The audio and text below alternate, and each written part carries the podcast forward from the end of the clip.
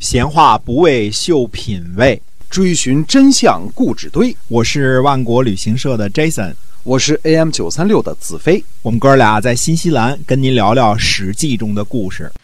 各位听友们，大家好，欢迎您收听《史记》中的故事。我们每天都会更新，您呢也可以把我们的节目分享出去，让更多人呢大家一起来了解一下那个年代所发生的事情。我们今天啊继续书接上文。是贾新呢受呃这个受到了这个封赏啊，这个当了县长了。他呢要到自己的封县去，临行前呢来辞别呃魏叔魏献子魏叔。魏叔说呢说贾新，嗯你过来啊。魏叔说呢说以前呢书相去郑国，郑国的总灭人呢长得不好看，呃他呢很想呃看看书相啊见见书相，于是呢。呃，总灭呢就跟在这个收拾器皿的从人后边呢进去，立于堂下。嗯，这个时候呢，总灭呢说了一句话，这句话呢说的非常的好。嗯，书相呢正好要饮酒，听见之后呢就说说这个人一定是总灭。书相呢就走下堂来，拉着总灭的手呢上堂，然后说呢说往昔啊贾大夫。长得不好看，呃，娶的妻子呢却很美丽，可是呢，这位夫人呢，呃，三年之间呢，呃，既不说话也不笑，嗯，呃，贾大夫呢就带着妻子去打猎，射中了一只雉鸡，他妻子呢从那个时候开始呢才有说有笑，贾大夫就说啊，说人没有才干真不行啊，假如我不会射箭，岂不是老婆一辈子都不说不笑了？嗯，今天呢。呃，看您呢，呃，这个也是，呃，相貌好像是其貌不扬啊。嗯，如果您不说话呢，我可能就错过您了。呃，您说了一句话呢，我就把您认出来了。他说：“人呐，真是不能不善于辞令啊。”书相呢，对待总面呢，就像多年的老朋友一样啊，故交一样啊。现在呢，呃，这个，这个是谁？这是魏书对这个对这个贾欣说：“说您呢。”为王室出了力，所以呢，我才举荐您好好去干吧。哎，一定要知道恭敬，不要毁掉您的功劳。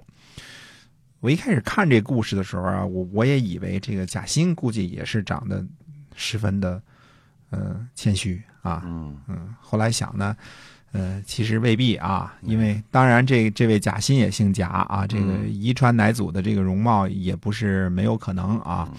那我想呢，魏书这里讲这个故事的意思是啊，人只要有才能，嗯，就会被提拔，哪怕不是世袭的贵族，嗯，因为你贾欣呢为王室出过力，这个平定王子朝之乱呢，很立下了一些功劳，所以呢提拔你，呃，并不是要你呢买我的好，你自己努力去好好干吧，嗯，是这个意思啊。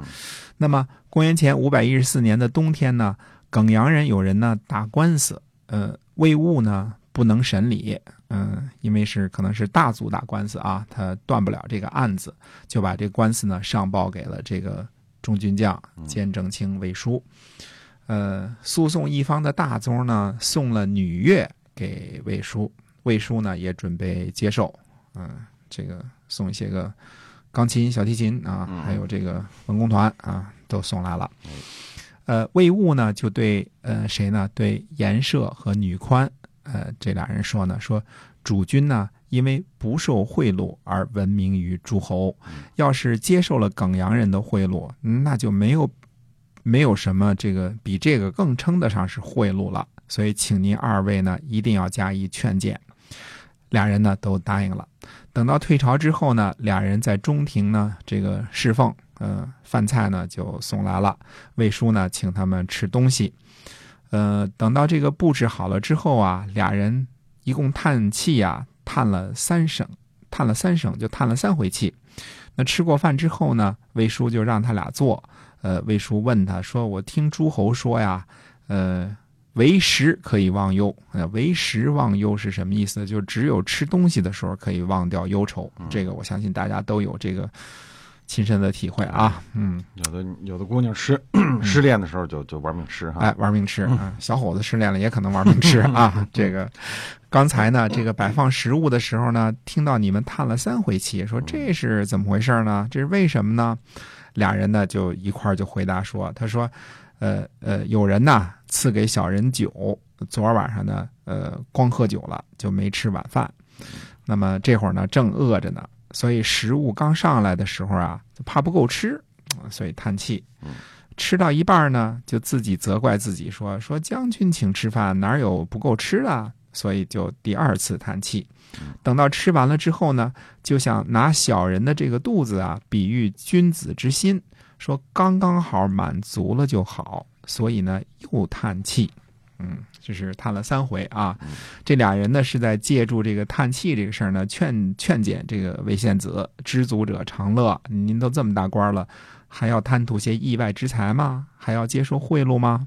嗯，就是呃，劝谏这个魏叔呢。魏献子魏叔呢，呃，这之后呢，就辞谢了耿阳人的礼物，呃，贿赂给退回去了。钢钢琴什么都不要了，这个文工团也回去吧。啊，还得。秉公断案，啊，这是魏献子魏书的一段故事。那么，呃，呃，其他的故事呢，下次再讲。下次呢，还得呃接茬回来讲讲我们那位流亡在外的这个鲁昭公啊。哎，嗯嗯，飘着呢，在外边 飘着呢。哎，对了，那么今天我们史记中的故事呢，先跟大家分享到这儿，感谢您的收听。呃，今后的节目呢，希望您继续关注。我们下期再会，再会。